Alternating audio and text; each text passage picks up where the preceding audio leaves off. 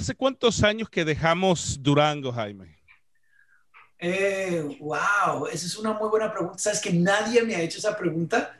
Primera vez. Entonces, vamos a ver si puedo ir a eso.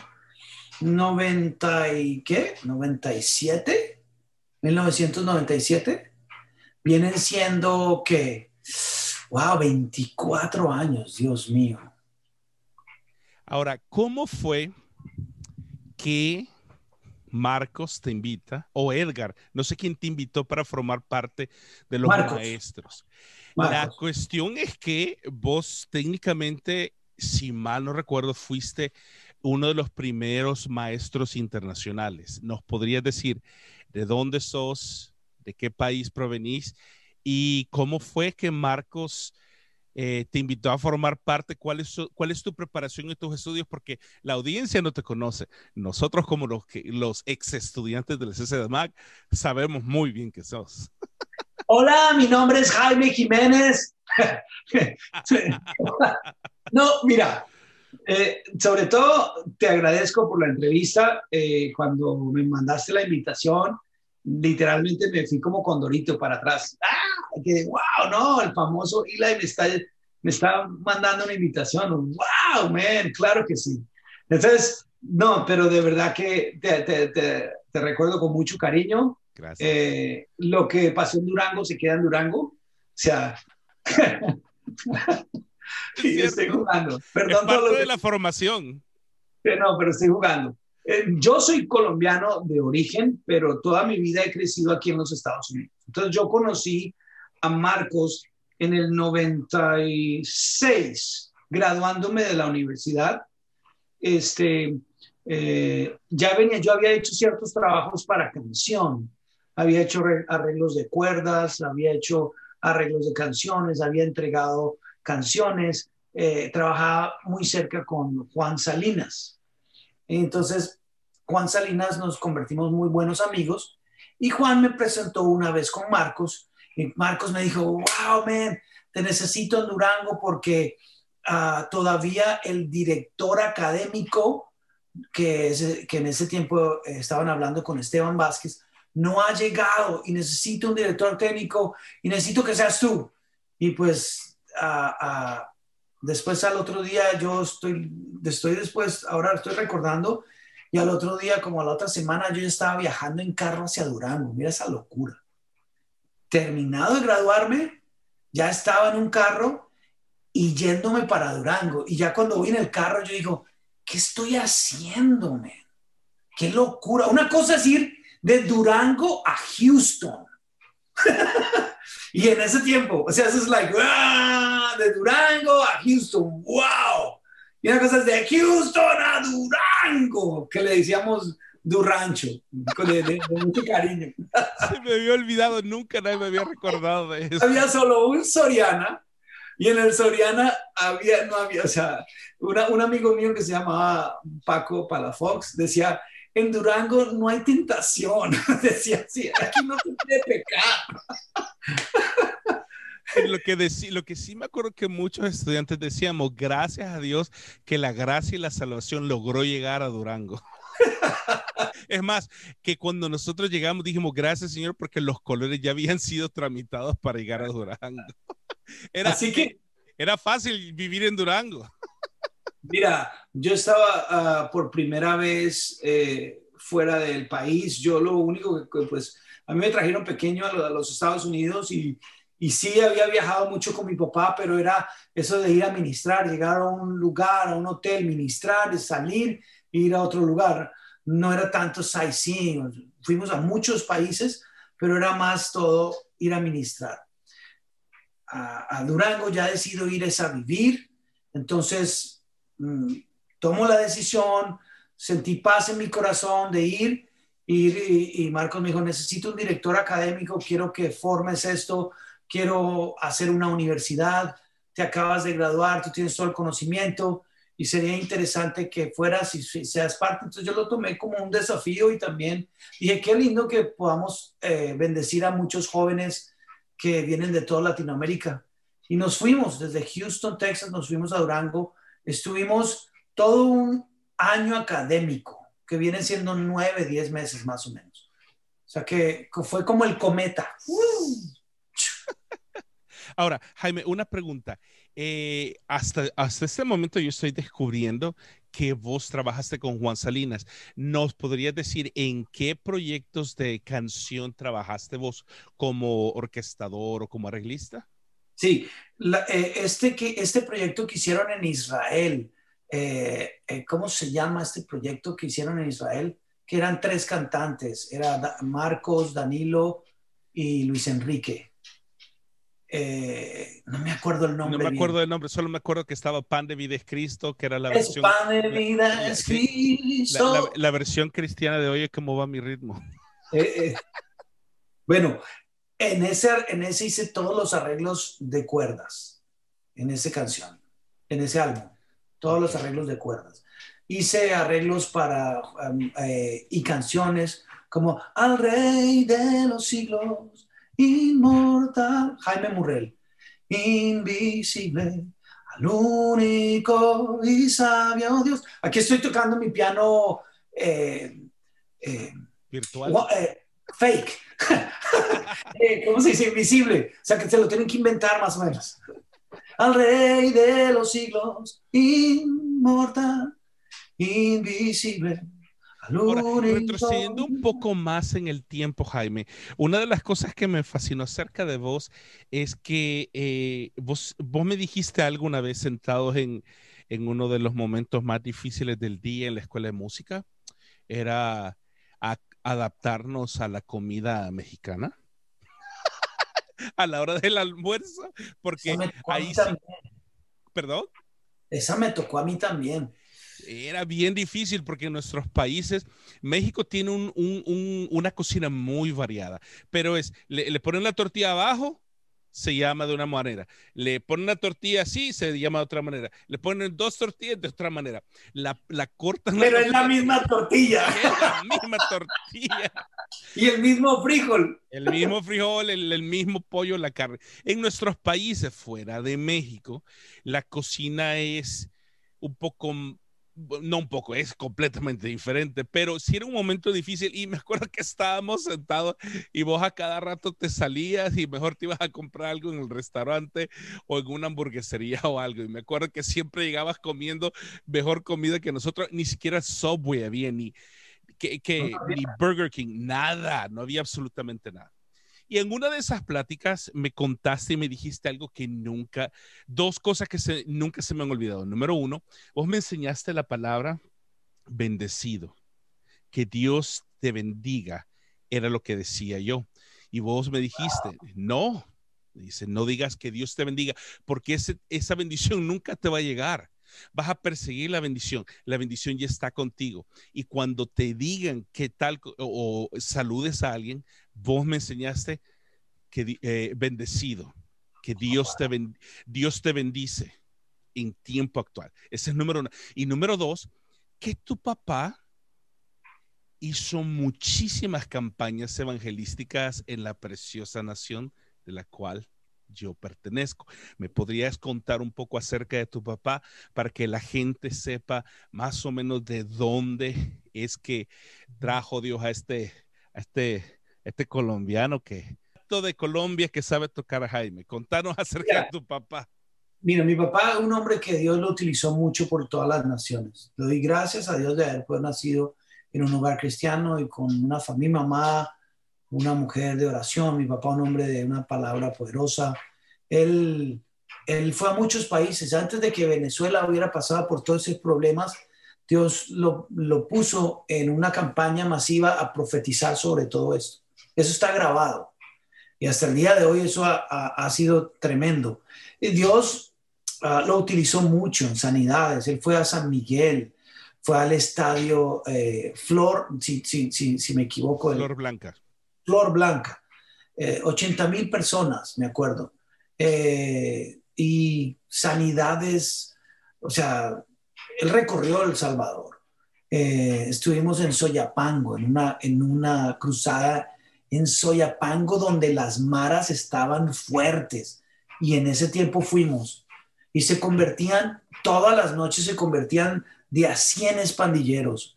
Llegaban con una agenda a hacer algo y se iban transformados. Fue un hombre que por toda Latinoamérica bendijo muchos países y obviamente eso me formó. Eh, eh, era un hombre de punta de lanza. Eh, te enseñaba esto, de pronto esto que te compartí, él me lo enseñó, lo inculcó en mí. Yo soy un hijo bendecido de Dios. Si yo, si yo ya nací es porque yo ya soy un hombre bendecido por él. Entonces, en todas estas áreas que nosotros estábamos, uh, sobre todas las cosas que estábamos hablando y practicando, era porque alguien nos lo enseñó y ese fue nuestro Padre. Y eso fue lo, curioso que cuando yo saludé al maestro Jaime, y yo le dije que Dios te bendiga, y vos me dijiste, Dios te bendice. Y, fue donde me quedé yo, ok, ok, hay algo aquí que, que, quiero aprender. ¿Le podrías decir a la gente cómo se llama tu papá para que la gente haga la conexión y sepa quién es tu papá? Mi papá ya está en la presencia del Señor con mi mamá, ellos dos fallecieron.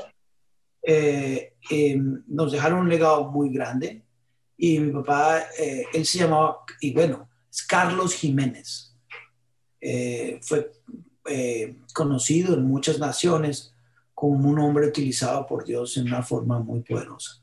Y sobre todas las cosas, Eli, una cosa es que conozcas al hombre de Dios en escena y otra cosa es al papá que está en tu casa y él mantenía eso, mantenía un nivel, él era muy chistoso, muy jovial, sea, eh, a cada rato estaba tirando chistes. en, Colombia decimos, eh, molestaba mucho y jugaba mucho con la gente. Y, es que yo me acuerdo de anécdotas, por ejemplo, te voy a decir una, que esto es verdad, esto es verdad, y yo me, digo, Dios mío. Eh, una vez lo invitaron a Perú y habían más de 3.000 pastores y le dijeron, y él no llevaba corbata. Y le dijeron, pastor, no puedes predicar sin corbata. Y le dijo, no, no hay problema, tráigame una. Y se la trajeron y él se la puso. No, no, no, era en match, no, no se veía bien.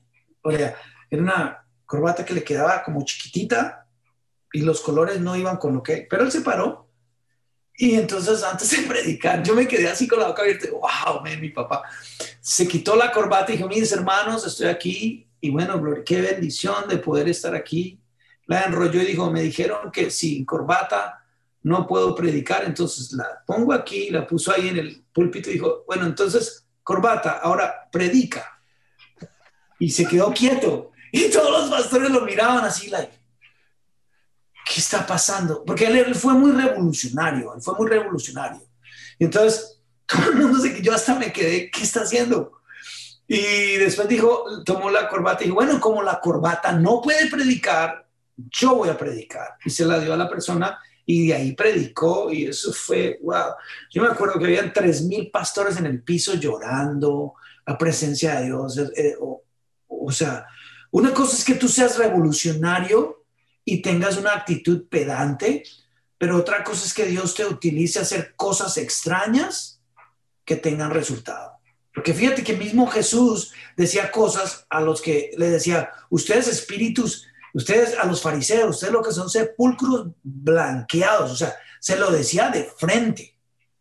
O sea, nosotros hemos, así, nosotros hemos aprendido a ser tan buenos en la política y a uno le decimos sí y al otro sí, con tal que quedar bien. Y en realidad esto no es de quedar bien, esto es lo que el que, el que tiene que quedar bien es el reino, el reino de Dios. Y en algunos lugares vas a parecer pedante, obviamente tratas de cuidar, tratas de decir con cosas con amor. Y, y, cuando eh, enseñas y dices estas cosas con amor, de lo que aprendí de mi papá, es que lo puedes decir con amor y con una sonrisa en tu cara y, y la gente ve que no lo estás haciendo para, para enfadarlo, sino para abrirles el entendimiento.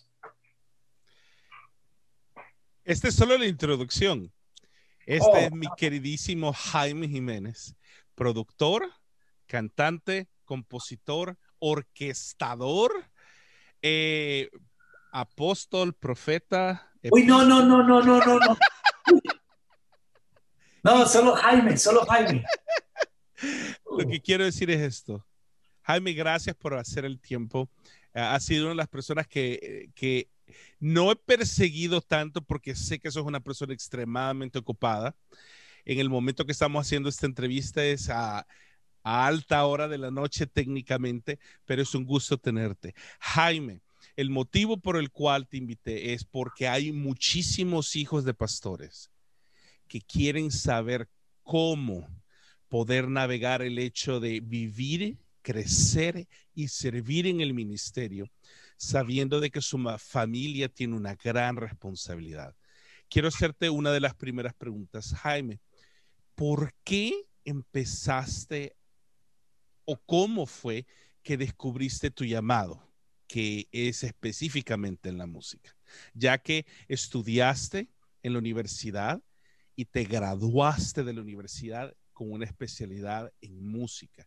¿Cómo fue que descubriste tu llamado para la música? Mira, esto va a, sonar muy, no, no lo quiero súper espiritualizar, pero te voy a decir algo. Desde pequeño mi mamá, Dios le había dicho a mi mamá que ella iba a tener un adorador. Y entonces cuando ella se sobaba la barriga, me cantaba y me decía, tú vas a ser un hombre que va a bendecir a las naciones. Yo crecí con eso. O sea, si tú puedes decir, entonces me vendieron el cuento. Y mi mamá siempre desde pequeño, tú vas a ser un adorador, tú eres un adorador, tú eres un adorador, abre tu boca. Toca. Y eso marcó mi vida porque mi mamá era una tremenda adoradora. A ella no le gustaba llegar tarde a ningún a, la iglesia. Le daba rabia porque decía, yo quiero llegar a adorar y, y, y nos empujaba a todos, ¿ok? Y llegábamos temprano y ella no se perdía ningún momento de la alabanza. Llegó un momento donde le dijo a mi papá, yo me voy a mi propio carro porque quiero llegar temprano a adorar. Acuérdate, esta es la, la iglesia donde mi papá pastorea. Entonces, y a donde yo dirigía la alabanza. Entonces ella nos enseñó a caminar, wow, tremendo, pero ella me inculcó esto en mí y eso como que quedó ahí, eso de como que un adorador, como que soy un adorador. Y entonces ya después Dios te va formando y tú vas viendo que, eh, no sé, pasaban cosas como que me invitaban a un lugar y había una banda tocando y tocaban impresionante y, y todo, y luz y todo, pero no pasaba nada en el mundo espiritual. Me invitaban a tocar y yo me montaba con mi pianito y cantaba y veía que algo sucedía. A la gente, la gente salía ministrada. Me decían, pastor, no quiero sonar mal, la banda sonaba bien, pero es que usted tiene algo. Y todas esas cosas te van marcando. A tal punto que tú dices, wow, Dios tiene un plan conmigo. El plan que Dios tiene conmigo es poder expresar en una forma artística lo que Él es. Entonces, adorar es solamente mostrar a la gente lo que Él verdaderamente es. Rendirnos ante su presencia y poder decir, Él es santo, Él es poderoso, Él es justo. Ahora, cuando lo haces como un cliché y como una canción que quieres vender, no causa ningún efecto. Pero cuando tú lo haces de corazón, causa un efecto espiritual en las personas que te escuchan, cristiano o no cristiano. Porque estaba en lugares no cristianos y canto mi música y la gente puede percibir el espíritu que está detrás de esa música. Entonces desde ahí, y desde ahí desde pequeño Dios me marcó para ser un adorador. Obviamente, de ahí empiezan a salir cosas como el pastorado. Lo aprendí fue con mi papá viéndolo. Y yo veía que él era en la iglesia lo mismo que era en la casa, entonces eh, entendí que, que no es difícil. Se hace difícil, te voy a decir cuándo es que se hace difícil para un hijo de pastor. Cuando no hay un buen ejemplo en casa. Entonces, y, lastimosamente lo digo, cuando el pastor es una cosa en, el púlpito y en la casa es otra cosa, entonces tú no quieres ser pastor. Pero cuando tu papá es un buen pastor y Dios lo está utilizando y en casa es la misma persona, tú dices, yo quiero ser esa persona. Porque tú nunca vas a tratar de, ser alguien que no te impacte a ti A nosotros, por ejemplo, nos impactan las bandas. Oh, esta banda, yo quiero tocar como él, quiero tener el sonido, quiero hacer esto. Sí, pero ¿por qué? ¿Cómo te impactó? Porque lo viste, porque lo analizaste, porque estás comiendo de eso. Entonces, te gusta. Entonces, en la misma forma, yo creo que nosotros tenemos que ahora, nosotros los pastores, tenemos que ser ejemplo para personas que quieran ser y que quieran hacer el ministerio como lo hacemos nosotros, ser íntegros, somos los que somos enfrente de la gente y fuera de cámaras. Ahora, Jaime, mencionaste algo bien interesante. Muchísima gente, me ha preguntado a mí la pregunta que te voy a hacer y es, ¿cuál es la clave para poder tener un momento de adoración efectivo, según tu experiencia? Tú sabes cómo rascar las preguntas, ¿no? Cómo sacar ahí la... Eh, me encanta cómo haces las preguntas. Te voy a decir por qué te hago esta pregunta, Jaime. Porque te voy a contar la historia. Eh, mi primera iglesia que apliqué en Estados Unidos fue en una de las, eh, en una de las zonas, uno de los most unchurched places in the U.S. y es New England. Apliqué como pastor de alabanza para una iglesia en Massachusetts, en Pittsfield, Massachusetts, a tan solo 45 minutos de Salem, Massachusetts. Salem es Salem. Es pura brujería. En ese lugar apliqué. Y cuando apliqué, el, el, board me preguntó esa, me hizo esa pregunta. Y me dijo, ¿Cuál es la fórmula para poder tener un momento de oración efectivo? Y me le quedé viendo al, miembro del board y le dije, no sé. Lo único que yo hago es, me siento en el piano, cierro los ojos y me enfoco en la audiencia de la persona más importante para mí, que es Dios. Mm. Ahora, por eso te, hago esa pregunta. ahí está la respuesta. O sea, No, no, no, no, no, te lo esté regalando. ¿cómo podemos hacer para que sea un momento de verdad genuino en la oración? Eh, no sé, ¿me podrías ayudar a responder? no, lo que pasa es que me, me, me, decís, las preguntas que yo hago regularmente en las entrevistas es en base a tu historia y por eso creo que disfruto muchísimo estas conversaciones, porque vos dijiste algo bien interesante y esa es una de las cosas que la audiencia que nos ve y que nos sigue en, en, mi canal específicamente y que te van a seguir también en tu canal, eh, suscríbanse. Aquí está el, el, canal de Jaime. Por favor, suscríbanse, denle like a todos sus videos. Ahí están sus canciones y todo lo que hace. Pero una de las cosas que yo creo que es importante, especialmente yo soy nieto de pastor Jaime. Vos sos hijo de pastor. Ah. Por lo mismo, creo que es importante para la gente que sepan, porque en unos momentos vas a cantar un, par de canciones que has compuesto y que quieres compartir con, con, la audiencia de Esperanza para el día de hoy. Y mil gracias por eso, realmente queremos ser bendecidos. Pero te hago de nuevo la pregunta, Jaime porque vos hiciste eh, una diferencia bien clara. Habían luces, había una banda excelente y luego salió el underdog, mm. solo con un piano y solo con una voz y la presencia de Dios cayó. A eso me refiero yo. ¿Cuál crees que es la clave realmente para, esa es la pregunta correcta, para poder conectar a la gente con Dios y no realmente dar un espectáculo de adoración? Básicamente, yo creo que cada uno de nosotros, o sea, si estás en la música es porque sabes tocar, sabes cantar. Eso es básico, eso es, eso es algo básico que sea bonito, que se pueda escuchar y se pueda disfrutar. Ese es uno. Número uno, eso, eso se puede aprender. Algunas cosas se pueden aprender como técnica, se puede mejorar en la voz, se pueden afinar la voz, eh, etcétera. Pero hay algo que no se puede aprender y es tu comunión e intimidad con Dios. O sea, si tú te vas a parar enfrente a adorar y quieres un resultado, tú debes de haberlo hecho mucho antes a solas con Dios.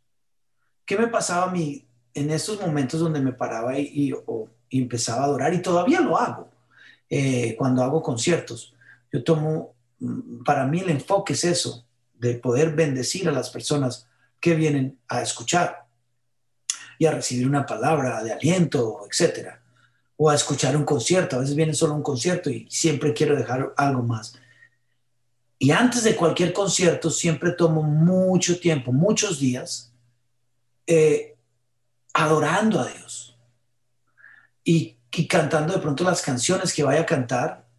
Y, y lo hago en una forma no como decir para tratar de impresionar a nadie, sino para adorar a Dios. Y en esos momentos salen otras canciones, nuevas canciones que Dios pone en mi corazón.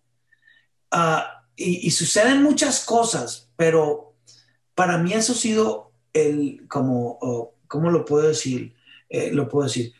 Lo más sagrado para mí ha sido eso, que no canto lo que no he hecho a solas. Entonces, muchas veces nosotros es, practicamos para que quede bien, para que se escuche bien, y yo no practico para eso, yo más bien a solas estoy adorando a Dios. Entonces, la Biblia dice que todo lo que está oculto va a salir a la luz. Entonces, si yo me, me dedico a solo lo técnico, pues lo técnico va a salir. Y obviamente lo tenemos que hacer. Ensayar bien, ensamblar bien, estemos afinados, que toquemos nuestras partes, y eso lo creo. Pero si a eso le añades ese tiempo de intimidad, ese tiempo de comunión y dejas que Él te hable, cuando estés en público va a ocurrir lo mismo, porque es la misma dinámica y va a bendecir a mucha gente y a veces Dios ahí mismo te va a dar canciones nuevas y van vas a poderlas aplicar a personas que, que pues, ni siquiera te imaginabas que podías bendecir. Entonces eso para mí, eso es lo más lindo que yo soy en público lo que soy a solas. David sabía matar gigantes porque mató leones y mató osos. Si no matas osos, si no matas leones, no vas a matar el gigante. Y queremos matar al gigante sin haber pasado por el proceso de los osos y leones. Jaime, ¿todavía te pones nervioso antes de dirigir la alabanza, ya sea un domingo en la mañana en tu iglesia o en un concierto? Sí, pero son unos nervios de una responsabilidad. No es ese nervio que te aturde. O sea, hay que diferenciar eso. Hay un nervio que te aturde, que te, te tranca.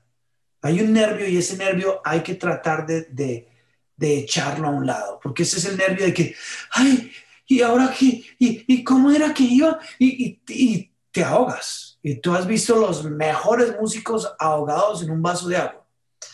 Ese nervio no, pero el nervio de la responsabilidad, uy, sí, es un peso de que no quiero hablar más ni menos de lo que tenga que hablar. Y qué interesante que esta entrevista se está tornando por donde creí que íbamos a realmente ir y nos estamos tornando del lado de la adoración. Yo recuerdo eh, una de los, uno de los momentos más increíbles que tuvimos eh, personalmente fue cuando vos tomabas el piano y empezabas a adorar. Y te voy a ser franco y te lo voy a confesar y te voy a pedir perdón. Nunca me gustó cómo dirigiste la alabanza. Y te voy a decir por qué. Porque cuando tomabas el piano, te olvidabas que estábamos ahí. Y me daba envidia verte sentado en el piano llorando y adorando a Dios cuando yo quería tener la misma pasión, el mismo encuentro. Pero para eso estábamos en la escuela de música, para mm. aprender y para entender que todo es un proceso de Dios. Dentro de todo este proceso, Jaime, de desarrollar un, un corazón de adorador, ¿cuáles crees que serían las cosas que Dios ha trabajado más fuertemente en tu vida para llevarte de donde estuviste hace 20 años a donde estás en la actualidad? ¿Cuáles crees que son las características? Dios ha trabajado en dos cosas muy fuertes, el ego y la soberbia. Golpe en el estómago, golpe en la boca. El ego y la soberbia. Dios, yo era una persona muy soberbia. En, ya en Durango no era tanto ya el día Dios me había limado. aunque... Es que mira, te voy a comentar qué fue lo que pasó. En la escuela, no, no sé, a mí me, me mentalizaron a hacerlo mejor. Era una escuela, yo estudié una licenciatura en composición de música en la Universidad Bautista de Houston y era, era una universidad no muy grande, entonces te, los profesores, tú tenías acceso a los profesores, crecí, crecí mucho en esos cuatro años. Y después hice una maestría en la Universidad de Houston y esa ya era una universidad grandísima y habían ya muchos músicos y muy buenos. Entonces, mis profesores no se vieron una aptitud en mí y me decían, tú tienes que ser el mejor, utiliza tus ojos, o sea, cuando estás dirigiendo la orquesta, míralos, diles que tú estás en control, o sea, toma el control y todas esas cosas te minan la cabeza, te llenan. Entonces, cuando yo llegaba a dirigir la alabanza, aplicaba todo, o sea, y, entonces, pero hacía llorar a la gente, tenía un ego del tamaño de, de, un skyscraper eh, muy grande, un ego y una soberbia y el Señor aplastó el ego y aplastó la soberbia a tal punto de que ya quedé como una persona como que más bien, eh, y no sé qué hacer. Me sentí más bien, ahora, yo ahora me siento como medio inútil.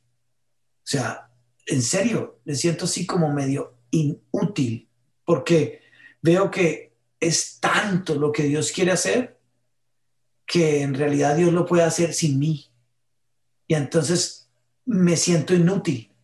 Me siento como que el burro lo puede hacer mejor. O sea, el burro, el burro puede hablar mejor que yo. Pero ese es un buen momento, eso es bueno, porque entonces ya Dios ha aplastado tu ego, ha aplastado tu soberbia, ya no es ni tu talento, no es lo bonito que cantes, no es lo bonito que toques, sino es lo que Dios quiere hacer a través de ti. Entonces, eh, obviamente quiero siempre mejorarme en el arte, cantar mejor, tocar mejor. Y cada día voy avanzando, pero mi enfoque es qué es lo que le voy a dejar a la persona que me está escuchando. Si yo le dejo que soy un artista, pues con eso se va a ir. Eh, pero si yo le dejo que soy un hijo de Dios, que aunque tengo falencias, Dios puede utilizar y dejar una palabra de bendición, eh, yo creo que eso va a afectar a esa persona más para bien y atraerlo más al reino de Dios, que eso es lo que queremos. Entonces, dos cosas que han sido y que sigo trabajando, el ego y la soberbia. Me llama bastante la atención lo que mencionas. Tres cosas. Número uno, eh, las dos cosas que acabas de decir. Finalmente, esa es la dos y la tres, el ego y la soberbia. Porque es bien fácil, especialmente en nuestras iglesias, eh, inflarse de la cabeza y decir yo soy el mejor, canto bonito y todo. Yo trato de evitarlo y ya tengo un ejercicio mental para evitarlo. Cuando se acerca la gente a mí, digo, bueno, gloria a Dios. Eh, estamos aquí para servir y para facilitar un tiempo de reconexión con Dios. Pero lo que una de las cosas que más me gustó y no sé por qué quiero regresar ahí, pero te lo voy a preguntar, es eh, acerca del nerviosismo. Me gustó muchísimo lo que dijiste acerca del nerviosismo.